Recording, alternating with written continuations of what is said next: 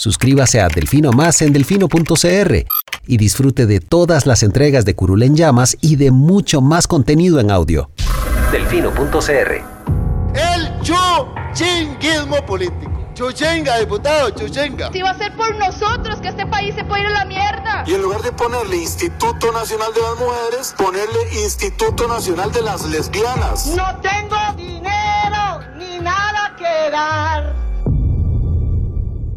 Delfino.cr presenta Curul en llamas, cubriendo y sufriendo la Asamblea Legislativa, porque alguien tiene que hacerlo.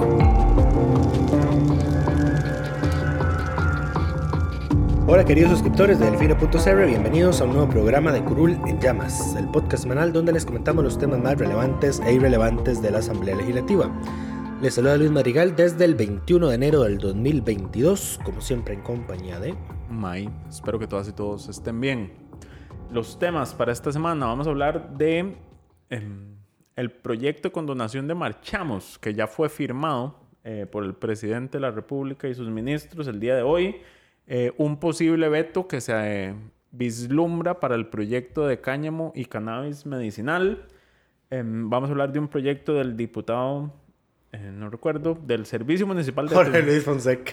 del Servicio Municipal de Atención Animal eh, y otros varios temas, varios. Empecemos por condonación. ¿No te llegó mi tema de última hora? No, El de Cruxion. no. Ya está apagado el celular. Ah, O sea, ya está en modo avión. interesante. Bueno, Em, el- empecemos por Marchamo. Eh, ¿Qué fue lo que pasó? Bueno, como ustedes, esto lo comentamos, esto se aprobó la semana pasada o se aprobó esta semana, en segundo semana. debate. Se aprobó en segundo debate, lo que hace el proyecto es condonar todos los marchamos atrasados pre-2022. Em, O sea, usted paga este año y si debía 2021 y 2020, se le condona el principal, los intereses, las multas y demás. Em, ahora, ahí uh, había un tema que salió esta semana con ese proyecto y es que metieron una moción para que se incluyera dentro de la condonación no solo lo que se le paga Hacienda, recordemos que el marchamo son una serie de rubros que incluye el impuesto a la propiedad de vehículos, el seguro obligatorio automotor y otros timbres eh, y demás que se le pagan al, al, al IFAM, no, al IFAM no, a diferentes instituciones públicas. Entonces se condenaron también todas esas. El, el tema es que cuando se hizo esa modificación y se condonaron esas otras deudas, no se le consultó el nuevo texto al Instituto Nacional de Seguros, que es una institución autónoma que tiene consulta obligatoria. Digamos, no consultarles un vicio de constitucionalidad. y ese fue el motivo por el que el presidente vetó totalmente la rebaja al marchamo de este año. Esa fue la excusa que pudieron usar en, en- antes del primero de diciembre, del primero de noviembre, fue en octubre, correcto, para vetar justamente aquel proyecto que bajaba los montos del marchamo de este año. Eh, el INS se pronunció al respecto y dijo, bueno, ya nosotros no nos consultaron, esto nos va a generar un hueco. Eh, ¿Y por qué, digamos, a- uno se puede preguntar, ¿por qué si son montos que no les han entrado, por qué les generaría un, hue- un hueco? Y es que, bueno, el... el Hay gente que aunque está atrasada sí se pone al día. el presidente ejecutivo del INS daba la cifra de que el año pasado, por ejemplo, se habían recibido 3.272 millones de colones por pagos de marchamos atrasados. Entonces, que condonar todo eso, eh, lo que iba a generar era un hueco para el próximo año. O sea, para el cálculo que hacen del seguro obligatorio. Sí, eh, porque entre los ingresos año. esperados Hay eh, un que rubro manda de- el INS a la SUGESE para que define el monto del SOA, va incluido, van incluidos ingresos por pagos de SOAs atrasados. Correcto. Entonces, al no haber esos existir, ingresos, entonces podemos sube. esperar eh, una subida en el SOA del 2023. Preguntaban y Lucho decía que sonaba que iban a vetar el proyecto. Yo le decía que había dos razones, y lo dije en mis redes sociales, por las cuales este proyecto no se iba a vetar. La primera, porque era un proyecto presentado por un diputado del PAC, don Luis Ramón Carranza. Y la segunda, porque los efectos negativos de esta condonación, contrario a lo que pasaba con el marchamo, no los va a ver lo que queda de esta administración, sino que se van a reflejar hasta el SOA 2023, o sea, problema de alguien más. Eh, entonces yo dije que no lo iba a vetar por eso. De hecho, de hecho, el INS ni siquiera pidió vetarlo. El INS lo que hizo fue sacar un comunicado como diciendo, cometieron este vicio de procedimiento, pero nosotros siempre hemos apoyado el proyecto, es un proyecto muy noble, ayuda a la gente, etcétera, etcétera, que lo necesita en estos tiempos económicamente difíciles. eh, y nada más estamos esperando que se publique en la Gaceta para hacer los cambios en el sistema. Pero desde ya avisamos que, bueno, el SOA del 2023 va a subir eh, y que los diputados volvieron a cometer otro vicio de procedimiento. Parece que ya es costumbre eh, estar haciendo cambios al- sobre la marcha en proyectos y no volverle a mandar a las, a las consultas a, la- a las instituciones autónomas. Curioso que el- con las municipalidades no es el caso, ahí sí no se les olvida hacer consultas. Bueno, por dicha, porque las municipalidades sí te paran cualquier proyecto que no estén de Hay acuerdo. mucho, sí, hay mucho. Ella sí, el INSS es que aquí lo dejó pasar. En fin, el proyecto con sus vicios de inconstitucionalidad y todo será Va- ahora. interesantes finanzas se va a encontrar el próximo presidente del INS. Ya quiero ver las notas. en- Porque además de, de ese hueco por la condonación de SOA, eh, el INS acaba, hizo una donación millonaria para comprar más vacunas. Ujú. Así que ya, ya de- desde ya podemos vislumbrar una polémica. No. El De INSS, que o sea, el- el, el INSS es una, institución sumamente sólida financieramente. Tiene la plata para hacer ese tipo de cosas. Sí, pero a la oposición no le hace mucha gracia que el gobierno la quiera usar de caja, de caja chica. A eso no le gusta a nadie, eso es cierto. Porque el, Te lo el- doy. el proyecto este, por ejemplo, el, el que se aprobó para promover la lectura, el, el de don Mario Castillo, eh, primero traía un impuesto sobre las pacas de ropa americana que se traían al país. Y ahora eh, lo cambiaron por que el INS haga una transferencia extraordinaria eh, para, para los programas esos. Eh, más los aportes económicos extraordinarios que hizo el INS para el bono proteger y toda la cosa. Entonces, si la oposición dice que el, el gobierno le encanta usar al INS de caja chica, veremos qué ocurre en el 2023. Veremos. Bueno, eh, ya en mayo. Ahora no hubo veto, ya fue firmado, se está a la espera de que se publique en la Gaceta. pues, esperaría uno la próxima semana para que esto empiece a correr. Así que si usted quiere beneficiarse de eso, espérese que se publique la Gaceta. No, vaya, no salga corriendo. Si va ahorita, pagar. le van a cobrar todo porque todavía no está en vigencia. Correcto. Eh, El- Además de que di, el, supongo que el INS tardará un- una semana o menos eh, en actualizar los sistemas porque es que tiene que coordinarse con otras instituciones. Bueno, El, el INS es el que recauda todo y el que, el que distribuye.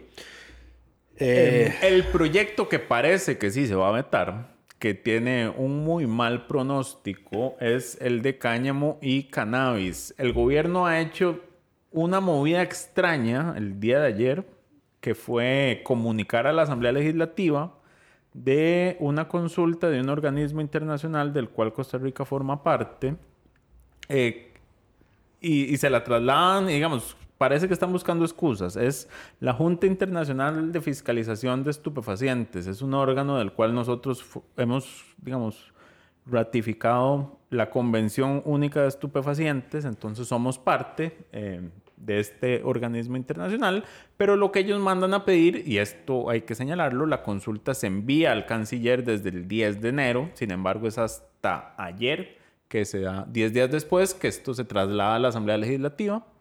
Em, y eh, lo que piden en realidad es nada más El texto final. texto final y recordar que tiene que cumplir con los requisitos de una circular que se envió en 2014. La circular es muy básica y el proyecto cumple con todo lo que dice esa circular, tengo que señalar. Eh, lo otro es que esta junta tiende a actuar de esta forma, este es su, su modus operandi. Antes de que en países se aprueben proyectos vinculados con cannabis, envían este tipo de comunicaciones para tratar de detener este tipo de votaciones. Pasó en Uruguay en 2013 cuando se dio la aprobación y ahí sí era cannabis eh, recreativo, no medicinal como acá. Eh, esta junta sí permite el, el cannabis medicinal con los controles necesarios que están incluidos dentro de esta ley. Entonces, este, esto que está haciendo el gobierno no parece tener sentido más allá de que quieran vetar la ley. Eh, además hay que recordar que la Comisión de Estupefacientes de la ONU aprobó en diciembre del 2020 sacar el cannabis de la lista de las drogas más peligrosas del mundo. No la ha sacado del todo, me parece. Le, le bajaron la le, categoría. Le quitó, se lo quitó al, la- digamos que nada más se mantiene así como las, el no no al, al uso recreativo. Eh, pero por ejemplo, el, esa, el que estuviera en esa lista de drogas peligrosas fue la primera excusa que puso el ejecutivo durante el trámite del proyecto para decir no lo apoyamos. Correcto. Y, aquí, Y luego llegó la, esta comisión de la ONU y le dijo, pues ya no está en la lista. Bueno, eso fue lo primero, este comunicado ayer. Lo otro fue que el día de hoy com- informaba a la Nación que el presidente dijo que iba a mandar una propuesta de arreglo, porque según su criterio el proyecto necesita un arreglo, criterio que me parece equivocado. Em, y... Respecto em, a tu equivocada opinión. Exacto. ¿Cómo fue que dijo? Eh, ay, tomo, rep- acepto con repudio tu opinión equivocada. Pero bueno, quiero presentar una, una, una propuesta de solución eh, por, para que se ajustara Es que- a, a las normas qué- internacionales. Qué Y- terrible ese lenguaje tan vago, propuesta de solución. O sea, pero ¿lo vas a solucionar vetándolo? Solo puede vetarlo. Es lo único O, que lo, puede hacer o, ahora. vas a o vas a O puede presentar otro O proyecto. escuchaste el podcast de, de- de- de la semana pasada, antepasada, de que firmalo y mandas una proyec- un proyecto de ley de reforma. Ahora, lo interesante es que dice que para ajustarse eh, a los tratados internacionales y en, en aquella consulta sin sentido que se hizo, algo que sí se hizo fue preguntar si el, El proyecto, violaba las convenciones Exacto, internacionales. por el fondo y la sala dice que ni por el que no hay, o sea, que no hay vicios de procedimiento, pero tampoco hay vicios de fondo eh, a la Convención Única sobre Estupefacientes de Naciones Unidas. Entonces Ni la sala al, ni al protocolo de modificación de la Convención Única, ni a la Convención de Viena sobre sustancias psicotrópicas, ni a la Convención de Naciones Unidas contra el tráfico ilícito de estupefacientes y sustancias psicotrópicas. Correcto, entonces la sala, que es el órgano constitucional encargado de hacer este tipo de interpretaciones, Hacer el control convencional. el control convencional, ya dijo que no hay nada, pero en casa presidencial creen que ellos son más inteligentes y tienen más potestad que la sala, como para decir, no, es que sí choca, viera usted que se equivocaron, Es entonces que todos se que creen más arreglarlo". inteligentes que la sala. O sea, es, la- la- es como el tema de la, de la, de la gente de vacunas. Que la sala le rechaza y le rechaza y siguen metiendo. Dicen, no, pero la sala no ha resuelto. Pero, madre, Como Luis Alberto Cordero, que dice es que esto se puede hacer, pues la que se equivocó fue la sala, Ajá, el- qué el- qué lindo. la convocatoria de firmas para un referéndum. qué pecado. ¿ah? Pero bueno, la sala ya dejó esto claro. eh, y no fue solo por... Hoy en las declaraciones que da el presidente da a entender que la sala solo revisó por, por procedimiento. Y la sala en su fallo dice claramente que fue por el No fondo, que no hay infracciones con estas convenciones internacionales. Entonces yo no sé qué, es- qué se van a sacar eh, para tratar de justificar el veto. Lo que sí parece es que va a haber veto.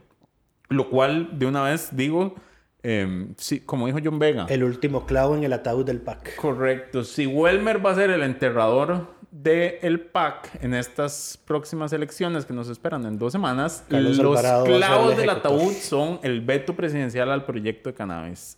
Mira, o sea, es que si esto se veta, yo no veo que el, que el PAC pegue, pero ni dos diputados. Pero bueno, este, tal vez Carlos odia tanto a Welmer que se la va a hacer. Ah, bueno.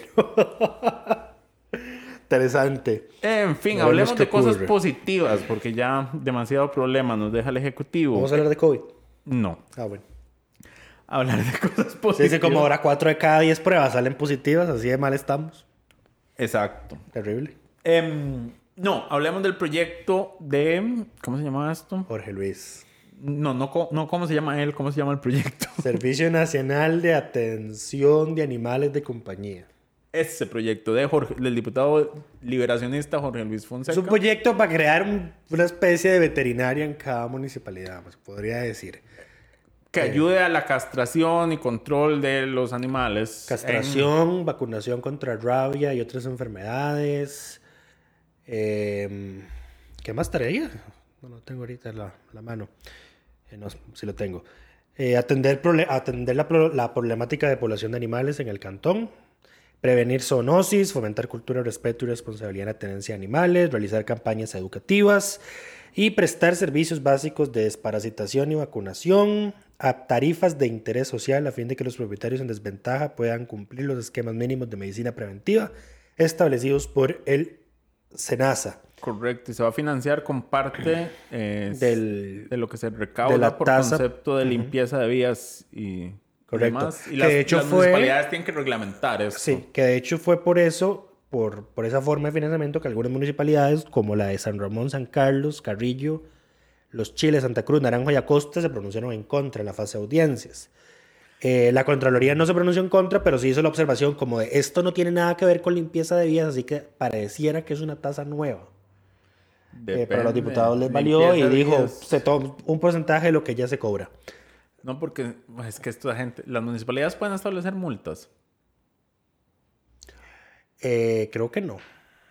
Eh, Porque, digamos, si, si por limpieza de vidas no, pero si, por ejemplo, usted le, le, le pusieron una multa a la gente, que esto pasa un montón, que saca a sus perros y deja sus necesidades tiradas en las aceras públicas y les cobras una multa, ahí está vinculado. Estoy seguro que ya eso es penado por la ley de bienestar animal. vidas. ¿Seguro? Sí, estoy seguro. Jesus. Ok. Puedes hacer conversación mientras lo verifico. No, no, no, no hace falta, no hace falta verificarlo. Eh, iba a decir que por este proyecto le damos el, el reconocimiento de diputado de la semana a don Jorge Luis Fonseca, quien también, La aprobó por unanimidad en primer debate, increíble. no solo eso, a quien además hay que siempre destacar que es de los diputados que más eh, asiste al plenario legislativo y a las votaciones, o sea, que llega y se queda. Artículo 7 de la Ley 7451, Ley de Bienestar de los Animales. Los dueños o los responsables de los animales de compañía deben cumplir con las siguientes obligaciones. A, bla, bla, bla, B, bla, bla, bla, C. Recoger y depositar en lugares apropiados los desechos fecales de los animales de compañía que sean arrojados en las aceras, los parques, las calles, los jardines públicos, las playas y los demás lugares públicos. Ok. Ahora, eso es lo que dice que son... eh, que ese es el deber. El deber ser. El problema es que... No hay multa posible. eh, no, sí. Artículo 24 bis. Las multas que se recauden por incumplimiento de las obligaciones establecidas en el artículo 7 de la presente ley serán trasladadas al SENASA. El tema es que... eh, Por algún lado tienen que decir multas, Lucho. El artículo 21. Ok. Sanción administrativa de multa de un cuarto a medio salario base. Esa es la multa. Jesus, ok. Em, quiero decir, Jorge Luis, por ejemplo, en los últimos 30 días se ha ausentado a ninguna sesión, ha estado en todas, a las 14 que estamos registrados en los últimos 30 días, contrario a Ivonne Acuña, que ha estado ausente las 14 sesiones más recientes realizadas, lleva ya un mes de no aparecer en Cuestemoras. Increíble. Y el, el caso ya por todos conocidos de Pedro que llega, eh, llega y no se quedan las votaciones, ¿verdad? En los, en los últimos 30 días, Pedro ha, em, ha estado ausente en... Ha estado presente en 6 de 63 votaciones. Cifra igual a la de Carlos Luis Avendaño. Interesante. Como que el descaro se pega, digamos. Pero bueno, creo que Carlos Luis ha Se estado más transmite- ausente en es posible que se sesiones, transmita por el aire, Como el COVID. como el COVID, sí. Pasemos al siguiente tema. El otro proyecto que se aprobó ya por fin en segundo debate, sin corregir los vicios de procedimiento, fue la ley de comercio al aire libre. Cumplieron su promesa de nadie objetar ni señalar vicios de procedimiento y votarlo de forma unánime. Nuevamente habrá que ver si alguien reclama esto posteriormente a la sala. eh, ¿Cuál va a ser el as bajo la manga que va a hacer la sala para salirse del zapato en que se metió? Sí. Eh, Aquí vale mencionar que eh, las municipalidades tienen que reglamentar esto. Es muy importante mencionar que aunque haya una zona pública, una acera, un parque, algo donde alguien considere que podría poner ahí algo de comercio al aire libre, eso no obliga a la municipalidad a dar el permiso. Eh, y si la municipalidad lo da, podrá cobrar hasta el 50% del monto de la patente que ya paga el- la persona que está pidiendo eh, el permiso. Y lo que se recaude por ese, por, ese, por ese concepto específico tiene que destinarse al mejoramiento general y a la seguridad del espacio público donde se efectúe la, la- la actividad. Eh, y por si alguien tiene la dudita, el tener patente de comercio al aire libre no le da permiso de propiedad a la persona en el lugar donde la vaya a desempeñar. De Eh, hecho, son- la ley dice que tienen que ser inmobiliario móvil. O sea, no Sí. pueden, por ejemplo, poner de estas mesas de cemento que no se pueden quitar. Tienen que ser cosas que puedan retirar en la noche y que volver. puedan, no, que deben retirar al finalizar Que el- tienen el- que quitar. Tienen que Exacto. quitarlos cada, todos los días. No se puede quedar ahí afuera. Correcto. Eh, son permisos en condición de precario. Entonces no. Condición de precario. Qué feo suena eh, eso. así es como se llama legalmente y que lo Es siento mucho. Sí. es. Búscate otro término. Eh, y tampoco califica para patentes ambulantes o estacionarias, solo para gente que tenga un local en propiedad privada. Sí, lo que hace es extender su espacio y de hecho no es cualquier De forma espacio. precaria. La acera, eh, la, la acera en la cual, digamos, o el espacio que se utilice, no, no puede ser, dejar un espacio menor a lo que establece la ley 7600 de espacio mínimo para que las personas pasen. Que creo Ah, que es metro 20. Me, me encanta, me encanta este proyecto porque hasta no hace mucho eh, se pasó en esta reforma para que ya las aceras no fueran responsabilidad del dueño de la propiedad, sino de las municipalidades. Ahora pueden. Pero aún así, ahora el, el- el- el- En realidad tiene sentido porque vas a tener que pagar un adicional a la patente Ajá. Por usar un espacio Público. que ahora es Semipúblico. propiedad de la municipalidad. Ajá. Bueno, propiedad no, responsabilidad de man- de mantenerlo a la municipalidad. Correcto. Eh, lo que no me suena es que ahora podría estar pagando un poquito, podrías estar pagando doble. No se paga doble Eh, porque, a ver, el, el permiso, la patente en teoría uno la usa por el tamaño del espacio que tienen. Ajá. Entonces lo que haces es expandir ese espacio a la calle. Puedes atender más gente, entonces proporcionalmente ese espacio adicional que estás usando se te va a cobrar dentro de lo que se te Sí, pero acuérdate que lo que se reciba por lo que se recaude por eso tiene que usarse en el mejoramiento general que no especifica qué es. De las O aceras. sea, seguro poner una maceta con flores Puede ser. eh, o chapear y que no haya basura. Eh, esperaría yo. Y la seguridad del espacio público. Policías municipales dando vueltas. Estoy altamente seguro de que no va a haber un policía municipal cuidando esos locales. Es- Depende de la municipalidad. Depende. de a ver, hay- hay- y aquí hay que reconocer, no toda municipalidad va a poder sacarle provecho a esto porque no todas tienen las condiciones para que esto sea aprovechable. Algunas se van a beneficiar sumamente más que otras, principalmente las que están en, en zonas turísticas. Y no podrán- faltará la municipalidad que del todo no quiere implementarlo. Ah, nunca falta. eh, Así, así como no van a querer implementar el servicio de salud animal porque es facultativo, no obligatorio. es posible. Pero, Pero bueno, ahí está. ahí es donde ahí la está elección de ahí las autoridades municipales es importante. No, ahí, exacto, sí, La- bueno, sí. Para el 2024, ¿qué, ¿qué partido me ofrece un plan integral de uso de estas dos leyes, por ejemplo?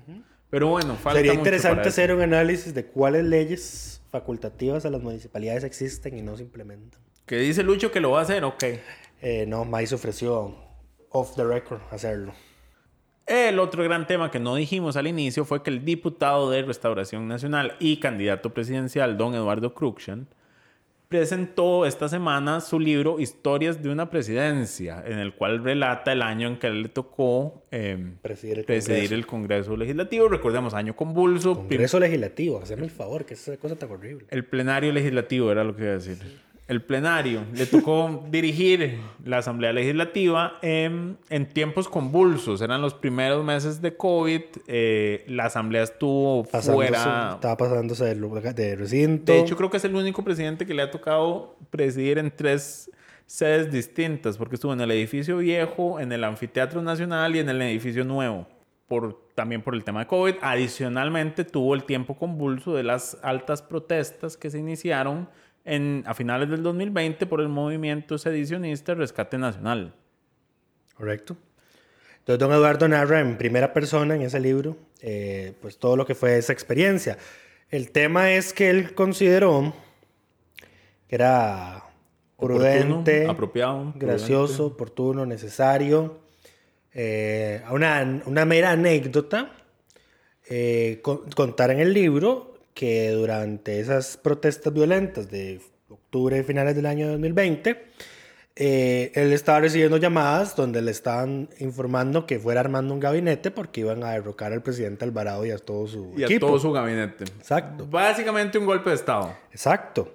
Eh, y don Eduardo naturalmente no denunció esto nunca. Eh, hizo también un comunicado. Primero, primero le mandó una copia a todos los diputados en el plenario, el, el miércoles. Eso fue el miércoles. Le, le dio una copia del libro a todos los diputados. Repite el tema de que lo estaban llamando para que él, él asumiera el gobierno porque iban a derrocar a Carlos. Lo dice en el plenario. Y manda un comunicado Que lo repito. donde lo repite. Correcto. Ahora, aquí el tema es, yo creo que él trató de presentarse como, vean, yo soy tan democrático que a mí me ofrecieron asumir la presidencia después del golpe que iban a dar y yo dije que no. Yo me puse la mano en el pecho y por Costa Rica Pero la- lo de demócrata no. me llegó hasta ahí porque no me atreví a ir a poner la denuncia a la fiscalía como me obliga el Código Penal porque soy funcionario público. Correcto. Ahora, lo que sí hay que reconocer y es que recordemos A que ver, esto sería muy gracioso Don porque- Eduardo sí, y él lo comenta en posteriormente en una entrevista que le hacen en Hablando Claro, Vilma Ibarra, que eh, a él lo llama el presidente y le pide que saquen el famoso comunicado conjunto que dan, eh, donde llamaban al diálogo con la mesa de diálogo que no se pudo hacer inicialmente promovida y, diseñada desde el director del Estado de la Nación, don Jorge Vargas Cuyel.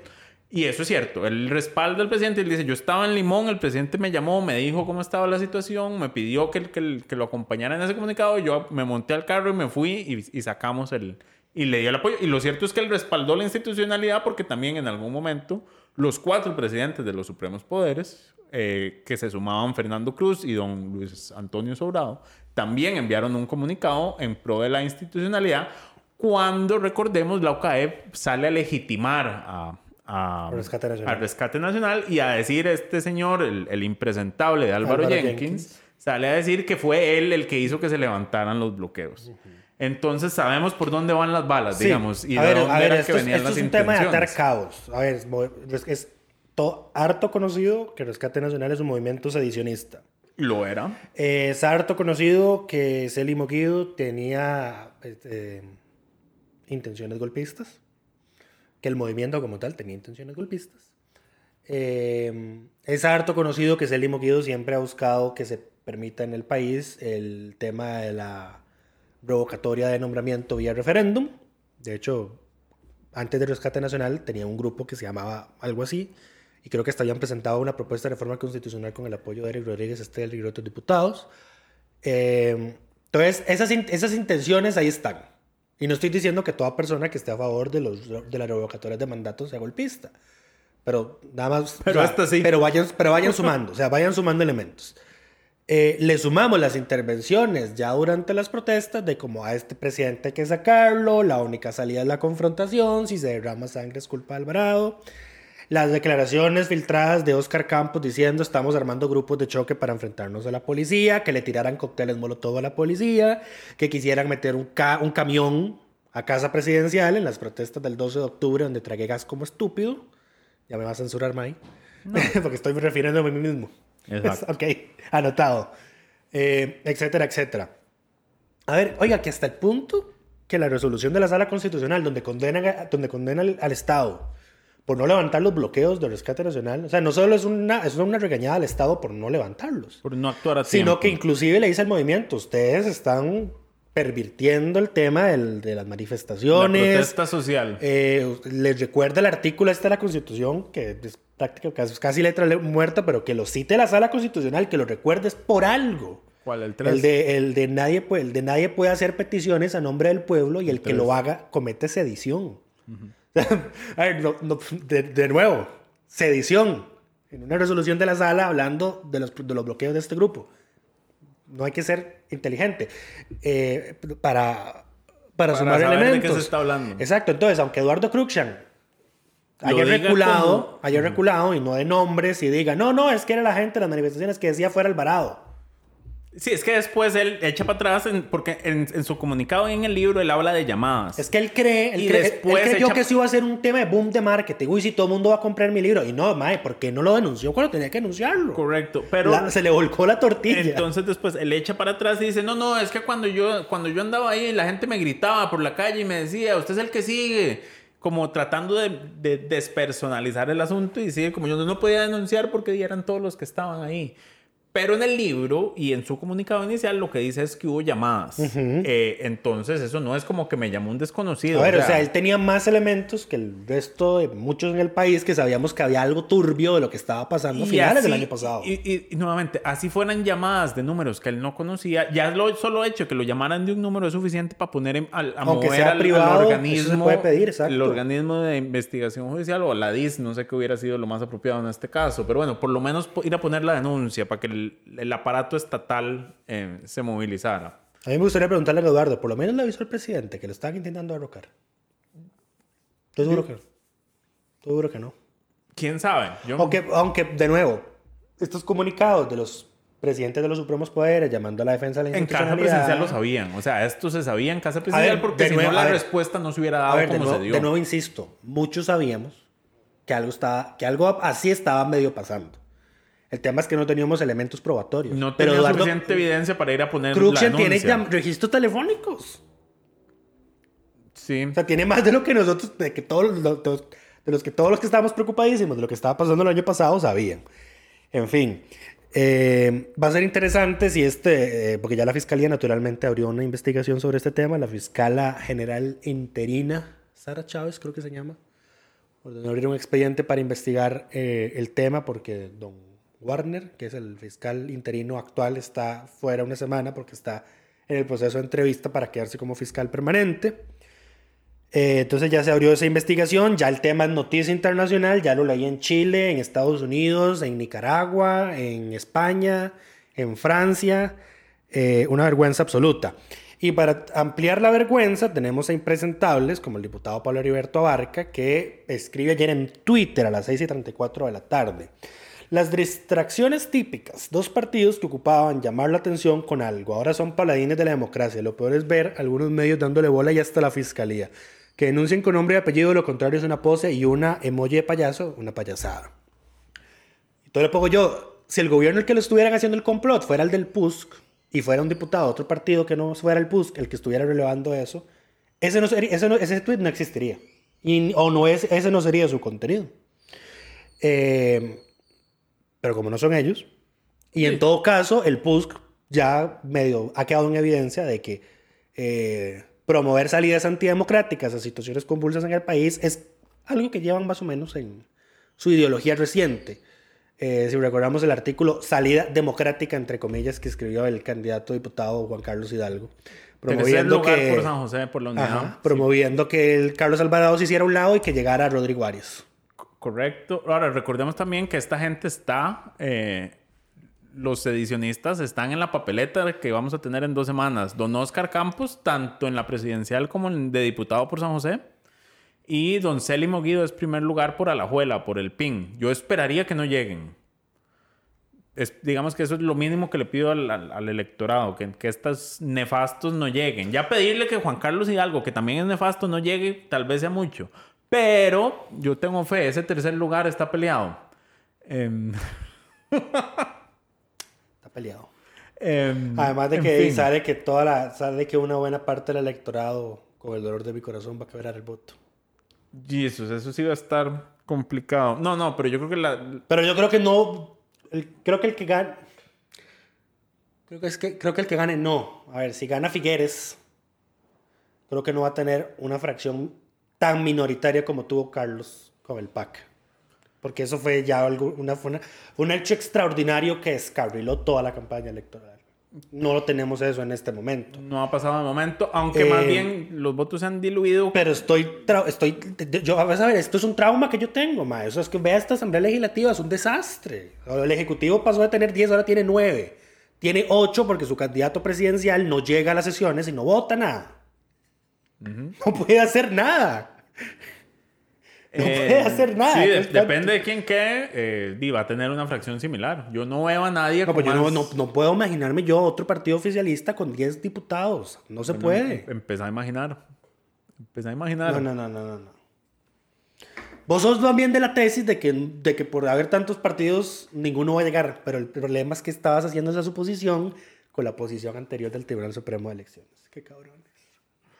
No quiero llorar de ver a los candidatos a diputados eh, debatiendo en, en- en Monumental. Em, están Con las interesantes los preguntas, debates. con las Están- están preguntas interesantes. de- interesantemente acongojantes, querrás decir, eh, en, en los exámenes de, A ver, de estamos- conocimientos básicos. Estamos hablando de muchos diputados, muchos candidatos a diputados en estas. El, el Monumental hace debates de primeros lugares de siete partidos. Eh, la unidad no llega. Ah, se ha ausentado. Está curioso, ¿ah? Se ha ausentado a cuatro debates, si no me equivoco. Pero bueno, una sección es preguntas específicas. Las preguntas pueden ser ya sea de la provincia o de la labor legislativa. Cuando se les ha preguntado por la labor legislativa, han quedado muchos muy mal parados. Desde la, la candidata del PAC, eh, por Heredia, Ana Karen, que le preguntaron cuáles eran los requisitos para ser presidente de la Asamblea o vicepresidente de la Asamblea Legislativa y, y batió y quedó, quedó para ser presidente de la República. Correcto, porque está en la línea de sucesión, justamente. Hasta la candidata La candidata del Partido Del Partido Liberación Liberal- Progresista que le preguntaron que a quiénes nombra la asamblea y entonces dijo magistrados. Pegó magistrados, pegó, correcto. Pero después nos dimos cuenta que estaba bateando porque entonces dijo magistrados del Tribunal Supremo de Elecciones y fue como no, Y eso Fede lo la Cruz, Corte. no. Y después dijo maestro- ministros. magistrados de la Corte. Ahí No. fue cuando yo dije, pero esta señora ahorita me va a decir que la asamblea nombra alcaldes, es que no tiene ni la menor idea de dónde está parada. Y así Entonces, entonces ya cuando Febe le dice tampoco y dice, bueno, mejor paro ya porque los electores no se merecen una candidata que esté bateando. No, ya, ya- ya- a, a ver, la de, a la de Punta Arenas le preguntaron, a la candidata del PAC de Punta Arenas le preguntaron que cuántas firmas se requiere para mandar una consulta de constitucionalidad y dijo dos terceras partes.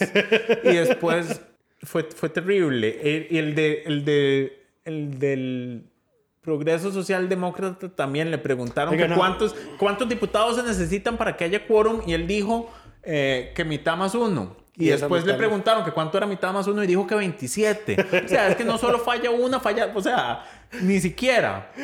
Qué terrible. No, Em, no, no.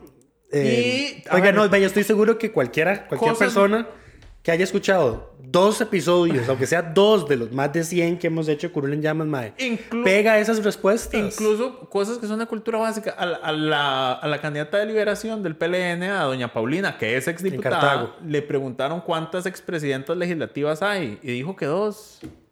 Se acordaba de, de- de- Se acordó de Carolina y de Silvia. No, se acordó de las de la del De Karpinski y la otra, y- exacto. y- Y se me olvida el nombre. Sí. No. Exacto. Entonces todos han quedado muy mal. Yo lo único que les digo es, por favor, prepárense. Eh, no, no se dejen en evidencia tan fácilmente. No es Yo tan creo que- difícil leerse el reglamento. Yo creo que el, de lo único que recuerdo, no he visto todos los debates, pero lo único que recuerdo que contestó bien a una pregunta sobre asuntos legislativos fue el candidato del Frente Amplio en Heredia. Jonathan. Porque naturalmente es asesor, asesor. legislativo desde No, hace no, años. eh, a ver, seamos sinceros, varios han contestado bien. Uno, yo me acuerdo de los que, de los que fallan. Me acuerdo también de Francisco Prendas que le preguntaron algo. ¿Cómo se llamaba la primera carta, la carta, la Constitución de Costa Rica? Correcto, pero él muy hon- honradamente dijo, yo no sé y no le va a hacer perder su tiempo. Entonces, sigamos adelante. Pacto Social Fundamental Interino de Costa Rica. Correcto. En fin, no sé cómo les habrá ido. Hoy estaba Monumental en debate con las candidatas, porque son mayoría mujeres, eh, por Alajuela. Eh, voy vamos a ver quién se equivocó esta vez. Eh, y el del próximo miércoles son los- las candidaturas de San José. Está interesante porque están... eh, está Eli, está Fabricio, está Rodrigo Arias, está Pilar eh, y está Rojas, que es X.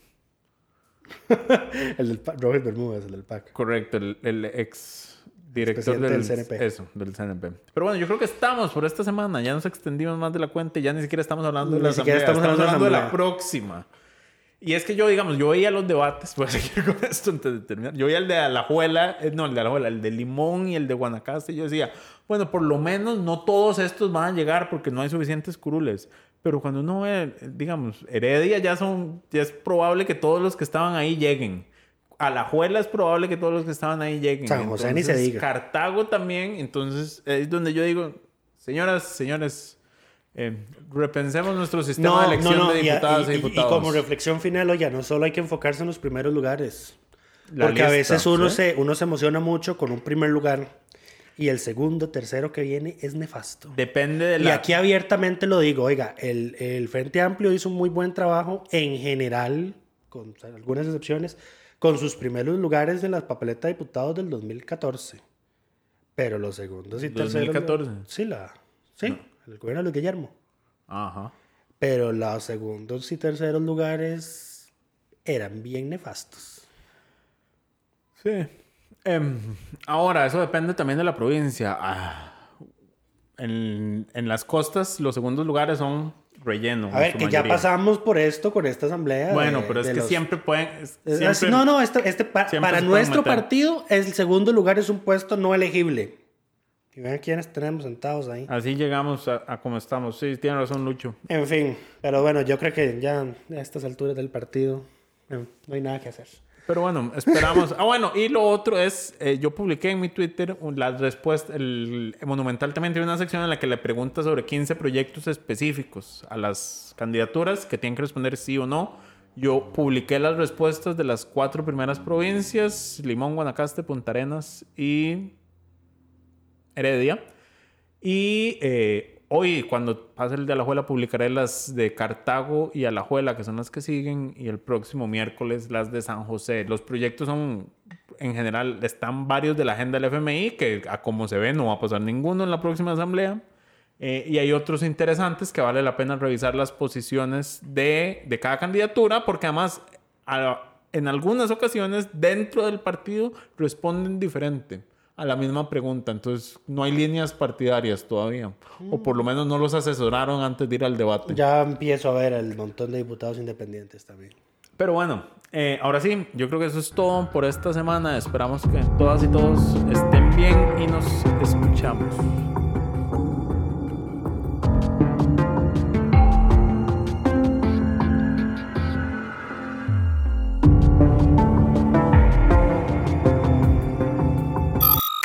Suscríbase a Delfino Más en delfino.cr y disfrute de todas las entregas de Curul en Llamas y de mucho más contenido en audio.